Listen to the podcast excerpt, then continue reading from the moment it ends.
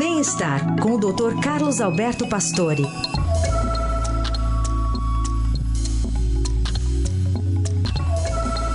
Doutor Pastore, bom dia. Bom dia, Heisen. Bom dia, ouvintes. A gente queria abordar com o senhor um caso, a partir de um caso específico que ocorreu é, ontem, ontem não, no sábado, foi enterrado o corpo de um rapaz de apenas 25 anos, o Vitor Marcos de Oliveira, é, que morreu esperando atendimento médico na porta do Hospital Geral de Taipas, na zona norte de São Paulo, na quinta-feira, mas ele tinha passado já por outros cinco hospitais. O detalhe é que ele era obeso, tinha aproximadamente 250 quilos, e os hospitais diziam que não tinham equipamento adequado para atendê-lo. Enfim, isso está. Como é que o senhor avalia tudo isso e esse risco né, de uma morte desse tipo com uma pessoa que é extremamente obesa? É, a gente tem comentado aqui já há um bom tempo sobre obesidade no Brasil. Né? Sobrepeso é uma coisa que nos próximos, acho na próxima década vai a quase 50%, 70% da população. E a obesidade mórbida, que é esse tipo de obesidade desse rapaz, ela já é mais comum do que a gente pensava. As cirurgias para bariátrica hoje elas estão em um número absurdo, tem filas e filas de tantas pessoas obesas. Só que isso tem que ser visto como um problema de saúde pública, porque é, é, tem que ter muita seriedade, porque quando você tem uma obesidade desse nível, ou até uma obesidade um pouco menor, já temos complicações orgânicas enormes. Todos esses indivíduos são hipertensos, diabéticos, quer dizer, com quadros que podem vir a ser fatais.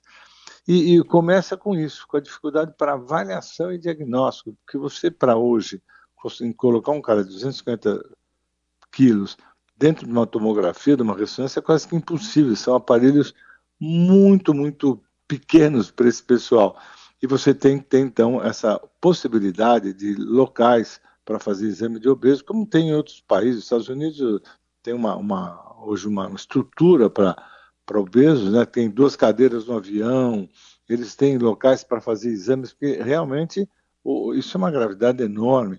E na emergência é péssimo, né? O que aconteceu? Quer dizer, na emergência não consegue tirar o cara do, de dentro da ambulância, não consegue pôr uma maca, você não consegue fazer o diagnóstico.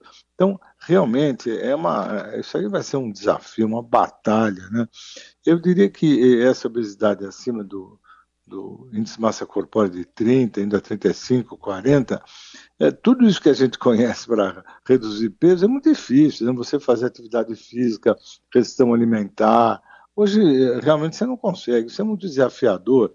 O, que, o interessante é que o mercado tem desenvolvido novas drogas que eram usadas para diabéticos e que realmente tem conseguido reduzir um pouco o peso e tem conseguido realmente aí ajudar os obesos mais graves a perder um pouco mais de peso. É uma droga que age no sistema nervoso central, né? são injeções, tá, isso já está liberada aí, a, no SUS, acho que agora você já vai ter essas injeções, para tentar ajudar esse povo que não tem, a alternativa é só medicamentosa, realmente. E isso dá realmente uma possibilidade do indivíduo perder algum peso. Mas nós vamos realmente nos deparar com problemas parecidos, porque a obesidade só aumenta. E os países que têm essa experiência têm visto isso acontecer em tudo quanto é lugar, né, Raci?